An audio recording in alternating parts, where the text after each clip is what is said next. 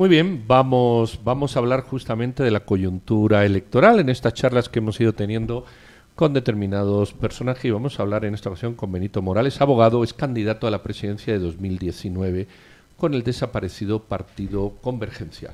Eh, Benito, buenos días, ¿qué tal? Hola, muy buenos días y muchas gracias por la invitación. Al contrario, muchas gracias por aceptarla, Benito. Em, nos encontramos sobre la cuarta semana ya después de que esa primera vuelta electoral en Guatemala eh, trajo una sorpresa. Eh, digo, el partido que no se veía venir eh, llegó a segunda vuelta y después de eso nos hemos encontrado hacia hechos inéditos como la mm, revisión de, de actas para constatar los resultados, posteriormente una acción penal que pretende eh, suspender el partido Semilla, que va hacia la segunda vuelta, la protección hoy por hoy de parte del Tribunal Supremo Electoral y de la Corte de Constitucionalidad a nuestro proceso democrático. ¿Cómo interpreta usted eh, los hechos que han ocurrido en las últimas tres semanas? Pues muchas gracias. Eh, reitero mi, mi agradecimiento por la invitación.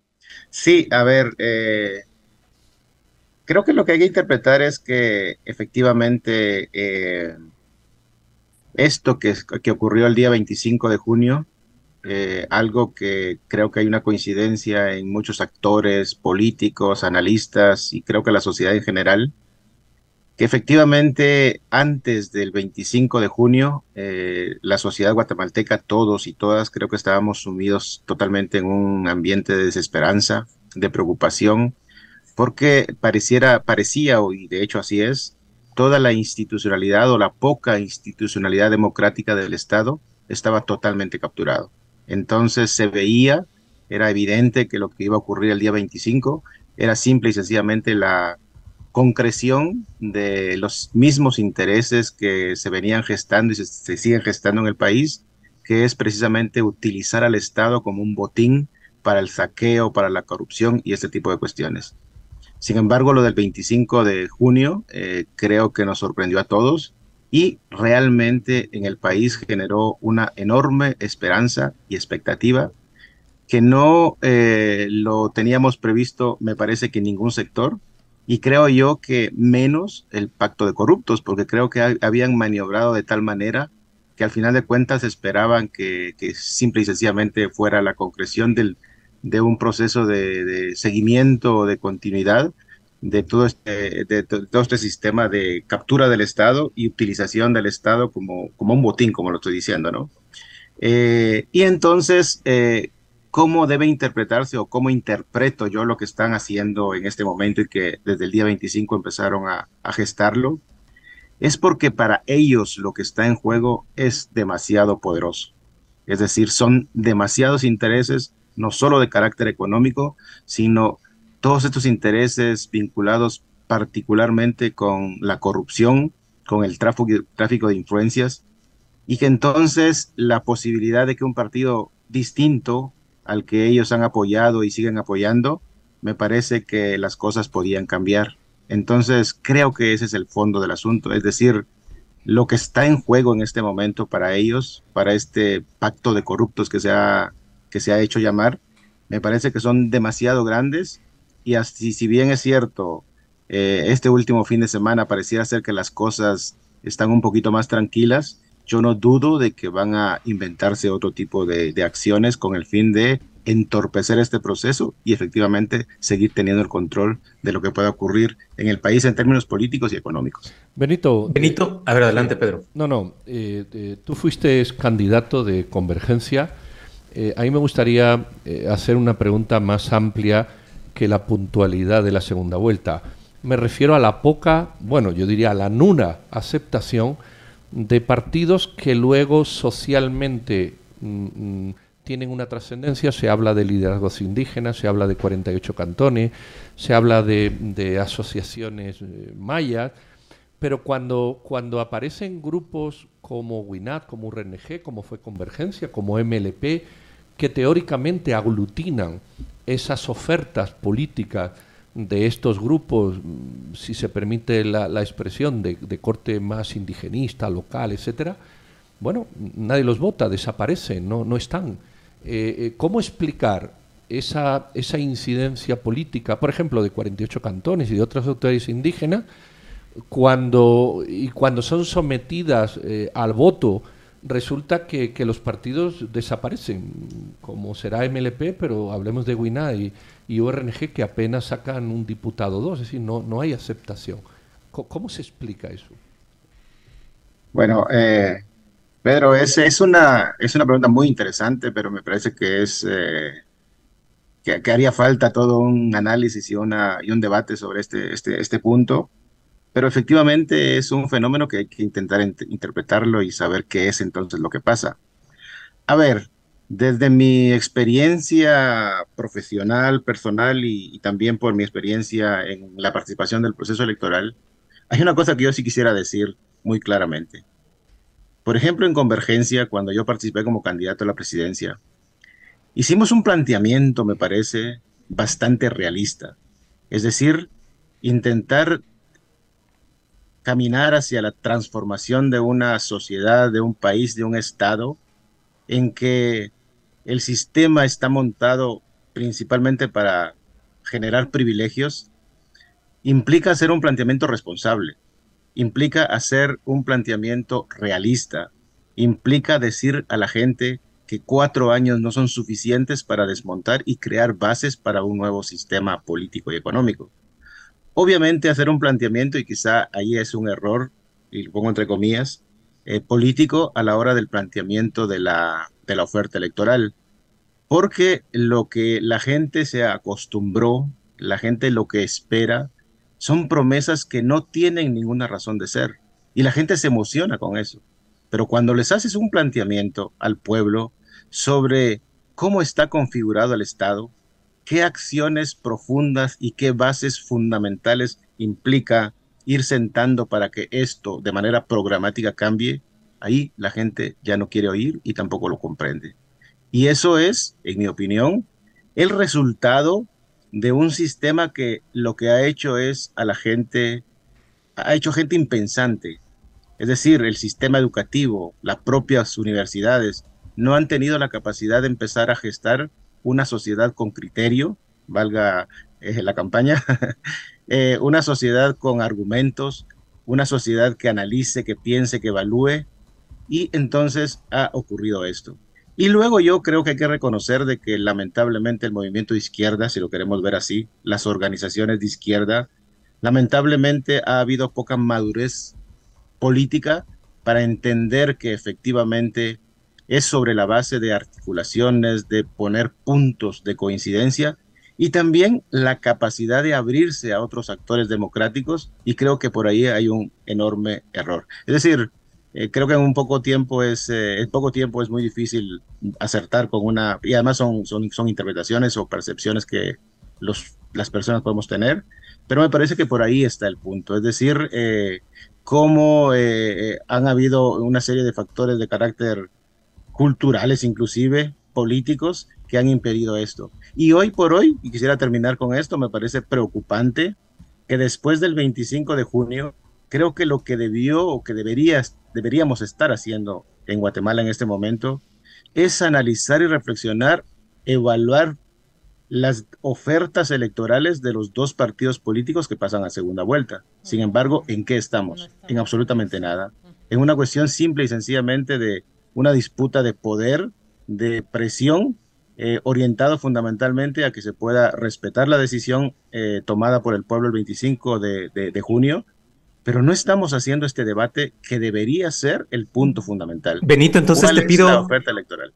Te pido que vayamos a, ese, a, ese debate. Estoy seguro que ya analizaste ambas propuestas, que conoces el, el, discurso que ha planteado Sandra Torres y el discurso que ha planteado eh, Bernardo Arevalo.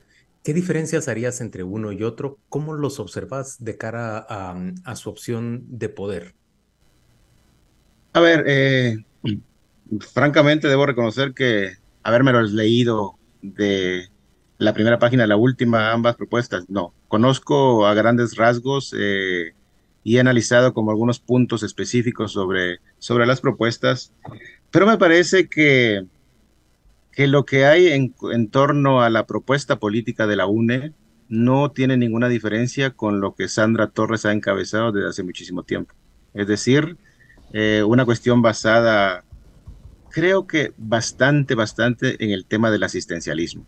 El asunto de una campaña electoral que lo que se enfoca es en decir que van a tener una bolsa solidaria, que, va, eh, que una bolsa de alimentos que va, que va a alcanzar por eh, un mes y cosas parecidas. Me parece que esa no es la solución del problema y creo que por ahí está. Y luego porque creo que la UNE no tiene una propuesta política para el país. Lo que tiene es una propuesta según las circunstancias del proceso electoral. Ya verán ustedes que después del 25 de junio eh, se intenta colocar en el discurso de Sandra Torres todo este tema del provida, eh, eh, la libertad religiosa, la libertad, el tema de, la, de las identidades sexuales distintas, etcétera. Un discurso que se coloca en el momento porque piensan que por ahí puede, o sea, es decir, ellos están enfocados en ganar elecciones y lo que dicen en, realidad es, es un tema más fundamentalista. Distinto veo y me parece que aunque no haya como un enfoque específico y profundo por parte de Semilla, creo que ellos tienen claro que efectivamente cuatro años son insuficientes que efectivamente se necesita crear una propuesta de país y me parece que lo están enfocando en tres, cuatro puntos que son fundamentales. El tema de la educación como un elemento clave, el tema de la salud, porque hay que recuperar la salud del pueblo de Guatemala. Es decir, hay unas condiciones del sistema de salud que está totalmente desfasado y capturado también fundamentalmente en el tema del acceso a los medicamentos de una manera desorbitante y el otro tema tiene que ver con el medio ambiente. Me parece que son temas cruciales que lo que hace falta es plantear que lo que se necesita en este momento, al inicio de una gestión del Ejecutivo, es ir, ir sentando esas bases que permitan de manera gradual ir transformando nuestra realidad. ¿Y cuán consciente estará la población de lo que usted dijo, que son apenas el, asentamiento de, las bases? Eh, no lo tiene eh, Movimiento Semilla en su, en su plan, en, las 10 semillas de, de, gobierno o de proyecto de nación del Movimiento Semilla, pero recordemos que, que son una bancada que, que, planteó en su momento una moratoria a la minería. Eh, punto número uno. Punto número dos, también advierto eh, el enfoque medioambiental que trae eh, su proyecto de gobierno.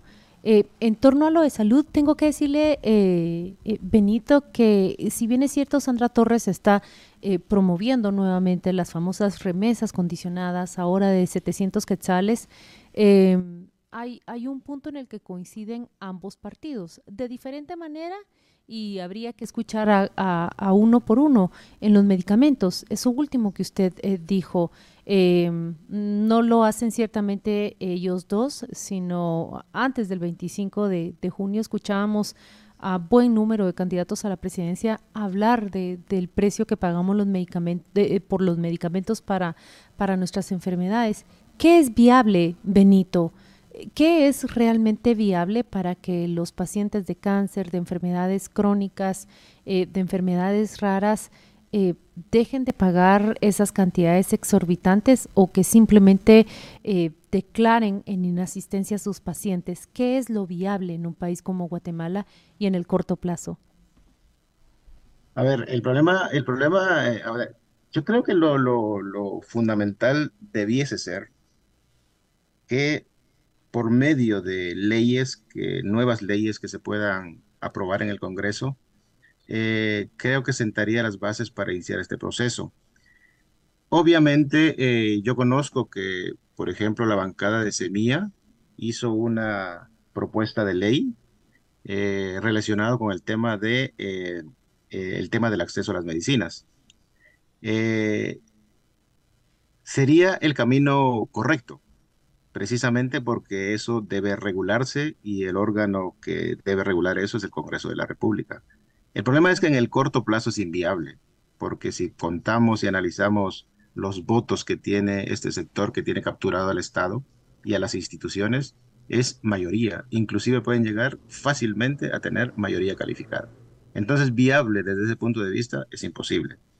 Entonces me parece que para Semilla, si en caso eh, llegasen a, ocupar la presidencia y, dirigir el Ejecutivo, Me parece que es a partir del manejo que puedan hacer del presupuesto del Ministerio, del Ministerio de Salud y Asistencia Social, cosa que habría que analizar porque yo me temo que si finalmente este sector que quiere que, que quiere continuar controlando el Estado y, a partir de ahí todas las maniobras que están utilizando, eh, no lo logran y es mía el que elige el pueblo para que dirija el Ejecutivo, creo que habrán problemas en la configuración del presupuesto, que obviamente le van a empezar a discutir en septiembre de este año. Y van a intentar colocar una serie de restricciones que eh, podría uno presumir que van a dificultar que un gobierno encabezado por Semilla pueda implementarse. Entonces es un tema sumamente complicado. Me parece que Semilla eh, debe y me parece que es urgente entender y comprender que la única posibilidad que tiene de poder sentar bases y empezar a avanzar en estos temas es gobernando con los pueblos, es siendo parte del pueblo, es acompañarse por el pueblo, porque obviamente no va a ser absolutamente nada fácil, va a ser muy complejo, pero es ahí donde yo, yo encuentro que, que habría algunas posibilidades. Creo que presupuestos para pensar en, en, en, en hospitales de especialidades me parece que es fundamental no podemos seguir teniendo en el país un, eh, dos hospitales grandes como por ejemplo San Juan de Dios y el Hospital Roosevelt que datan de aproximadamente 60 años y que están totalmente desfasados. Es decir, Además concentrados en la capital exclusivamente. Y concentrados, efectivamente, Juan Luis, en la capital. Entonces, eso no se puede. Y me parece que haciendo una gestión y mostrando un gobierno de semilla, porque, ojo, lo que dicen los analistas es que en el tema de la corrupción, el presupuesto del presupuesto eh, montado para la corrupción, es, hablan de un 40 o 45% del presupuesto que se va en coimas, en comisiones, eh, en, la corrupción. Entonces me parece que si por ahí hay una concentración y eso se informa al pueblo, es decir, si Bernardo Arevalo va a ser el presidente de la República, tiene que tener la capacidad de un equipo que pueda aportar toda esta información y sobre todo tener un mecanismo de comunicación amplio que permita que la gente entienda cómo es que funciona esto y entonces puede tener legitimidad, porque si no, podría entrar en un desgaste, obviamente provocado por los que controlan fundamentalmente el presupuesto. Justo en la línea que nos estaba planteando Benito, yo comparto buena parte del análisis suyo, que, que un gobierno que no sea pro sistema, corrupción e impunidad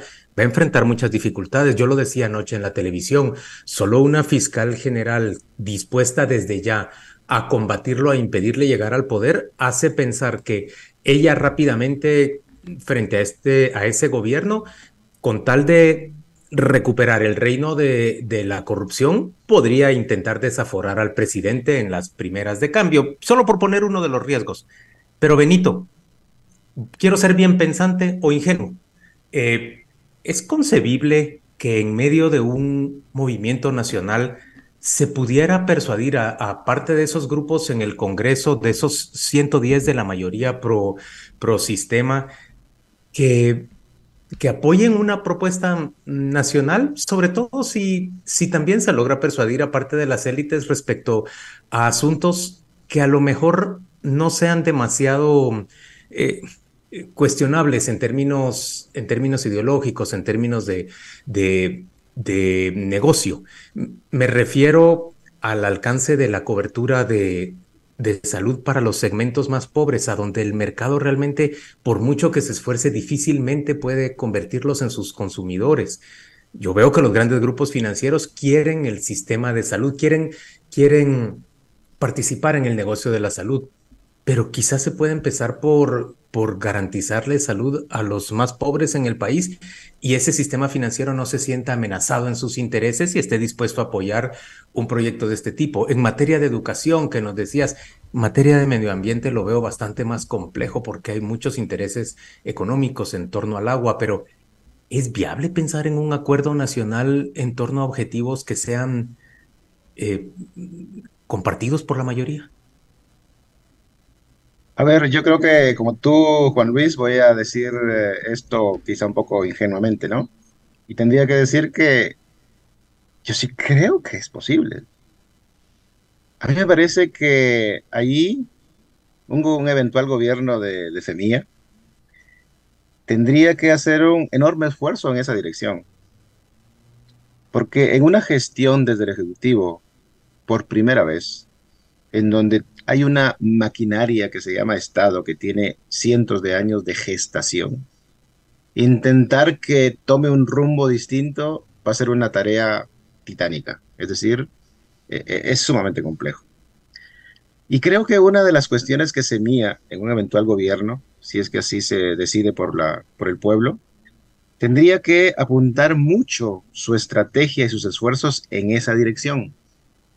Y me parece que debería, por ejemplo, un Congreso de la República integrado por estos partidos que lo que buscan es seguir viviendo el reino de la corrupción, como dices, que esto que está ocurriendo en este año, que empezó a ocurrir desde el 25 de junio, pero que me parece que también hay que reconocer que venía gestándose mucho tiempo atrás, sin una claridad política probablemente, pero sí un proceso de organización bastante dividido, pero al final proceso de organización, venido también de varios procesos relacionados con entender cómo funciona el Estado. Me parece que de alguna manera se configuraron el día de 25 de, de junio en donde efectivamente también jugó un rol fundamental la juventud y sobre todo la juventud urbana de este país. Eh, Entonces yo creo que el punto de partida debería ser y debería decirse que la gente está empezando, afortunadamente para todos en este país, a despertar. Y me parece que cada día nos estamos dando más cuenta de cómo es que funcionan este tipo de cuestiones y este tipo de mecanismos que nos tienen sumidos en un problema muy complejo, dos millones y poco más de guatemaltecos y guatemaltecas en el extranjero, que sostienen la economía de este país, porque si no es por las remesas, las cosas serían distintas. Un sistema educativo que genera un poco más de 200 mil eh, personas eh, eh, graduados de después de la secundaria y un sistema económico que te va generando como 30, 40 mil empleos al año. Es decir, la cosa es muy compleja. Entonces, tratar de hacer un planteamiento de que la gente está despertando y esto tarde o temprano va a cambiar, me parece que debería ser el punto de reflexión de estos actores para que entiendan que podríamos ser mucho más y mucho mejor y con un país mucho más desarrollado si efectivamente empezamos a erradicar esos sistemas clientelares, tráfico de influencias, corrupción, porque me parece que teniendo las reglas claras en este país, las cosas pueden ser mejor y el país puede ser próspero en todos los sentidos. El problema que hay en el país es que a veces eso no se comprende o realmente, o, que, porque realmente el egoísmo y el, ese, esa, ansia de acaparamiento económico es tan grande, pero me parece que eso es tarde o temprano infuncional. Entonces yo sí creo que podría hacerse y creo yo que un gobierno de semilla debería de concentrar su esfuerzo en esta línea si es que realmente queremos sentar bases que permitan de manera programática ir resolviendo los problemas que son estructurales y son, son históricos, ¿no? Eh, Benito, hablamos de, que Semilla, creo que tú has dicho, Semilla se tendrá que apoyar en movimientos populares, en movimiento del pueblo. Hablamos de ese, ese concepto que, que yo he condenado siempre, igual que el otro, del pacto de corruptos. Aquí es corrupto Raimundo y medio mundo. Pero la realidad es que de cuatro millones y medio o cinco de, personas que han votado, Semilla ha obtenido 650 mil votos. El resto de ciudadanos con derechos en una democracia, con capacidad de expresarse, con voluntad de decidir, ha optado por otras, por otras cosas, por otras cosas, que podemos criticar, pero tenemos que criticar a esos cinco millones y medio de votantes que, han dicho algo distinto a lo que estamos hablando. ¿De qué pueblo hablamos? ¿De los que nos gustan y los que no nos gustan? Porque si del pueblo se trata, el pueblo ha dicho 17% no quiero a nadie, eso es lo que ha dicho el pueblo. 8% o 7% ha votado en blanco, eh, un porcentaje alto ha votado por Sandra Torre, otro ha votado por Semilla y otros han votado por Sofía. Ese es el pueblo. ¿De qué pueblo hablamos si el pueblo se ha manifestado en estas elecciones? Bueno, yo creo que hay que partir de que, de que el tema y la reacción a la hora de votar, obviamente hay que recordar que es un tema fundamentalmente emocional, ¿no? Y que la gente precisamente en esa en ese momento, en ese día de, el día de las elecciones, cuando esperaríamos que la gente vote razonadamente, que vote con, información, pues resulta que, no ocurre eso y me parece que hay que también achacar a, esta situación precisamente a los que se hacen llamar partidos políticos en Guatemala, porque no lo hay. A ver, ¿qué institución política en Guatemala tiene una trayectoria y tiene un planteamiento para el país? Y que tenga principios eh, bien definidos y que se mantengan en el tiempo. Quizá la UNE será la que más se mantiene en el tiempo, pero, pero, pero en realidad simple y sencillamente se ha acomodado los intereses eh, en los momentos precisos. Entonces precisamente eso hace que la gente, porque se actúa en momentos electorales de manera emocional, se vota emocionalmente, no racionalmente, eh, pues ha ocurrido esto y el reflejo que tenemos es lo que tú dices perfectamente, Pedro, ¿no? Entonces, me parece que eso debe de, la algarabía política del proceso electoral, me parece que una de las cuestiones responsables que haría un gobierno distinto que quiera empezar a sentar bases para cambiar esto justo que no nos conviene, que no sirve para nada, porque al final lo que hace es concretar y, seguir manteniendo una división, es empezar a, a entrar por el tema de la educación como esa herramienta que permita que la gente sea más pensante. Hmm. Porque no lo es. El sistema educativo en Guatemala es de los peores. Es decir, no hay esa capacidad. Y si no, miremos el tema del magisterio. Es decir, los problemas en Guatemala son tan complejos, son tan históricos, son tan estructurales, que obviamente me parece que con ese, esa poca participación electoral, porque también hay que decirlo, es decir, ni Sandra Torres ni Bernardo Arevalo ni Semilla ni la UNE, han superado el millón de votos de una, de, de, en un país que tiene, a ver. Nueve millones aptos para votar. Nueve millones aptos para votar. Es decir, no superan un millón ambos. Entonces hay una cantidad importante de gente que o no le interesa, o está decepcionada, u opta por votar nulo, y eso es, eso es una cosa interesante de analizar. Entonces me parece que eso es lo que hay que enfrentar. Entonces yo creo que un punto fundamental.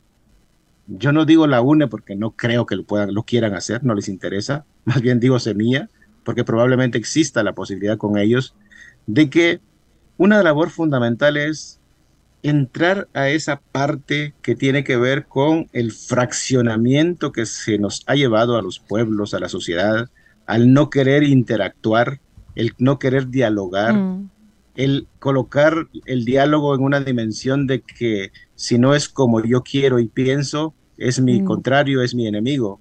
Ese tipo de cuestiones no pueden seguir siendo en este país. Me parece que... Generar nuevas dinámicas de, comunicación entre gobernantes y gobernados, así lo estoy entendiendo. Eh, licenciado Benito Morales, eh, la verdad es que me, ha encantado la entrevista, pausada, eh, muy reflexiva. Me quedo con preguntas aquí en, en el listado esta plática tiene que continuar, el, tiempo es el que, hace que la sacrifiquemos en este momento. Eh, la dejo en la libreta, apoyados en movimientos eh, populares, pero ¿será eso suficiente para un eventual gobierno de, Arevalo? ¿Tendrá que salir a negociar con quienes tienen el manejo de ese estado? Es otra de las preguntas, pero ya, ya no nos queda tiempo y, tenemos que ir al corte con nuestros patrocinadores. Muchas gracias a Benito Morales por aceptar esta entrevista. Ha escuchado usted a un abogado, ex candidato a la presidencia en el 2019 con el partido Convergencia y líder de, de, pueblos indígenas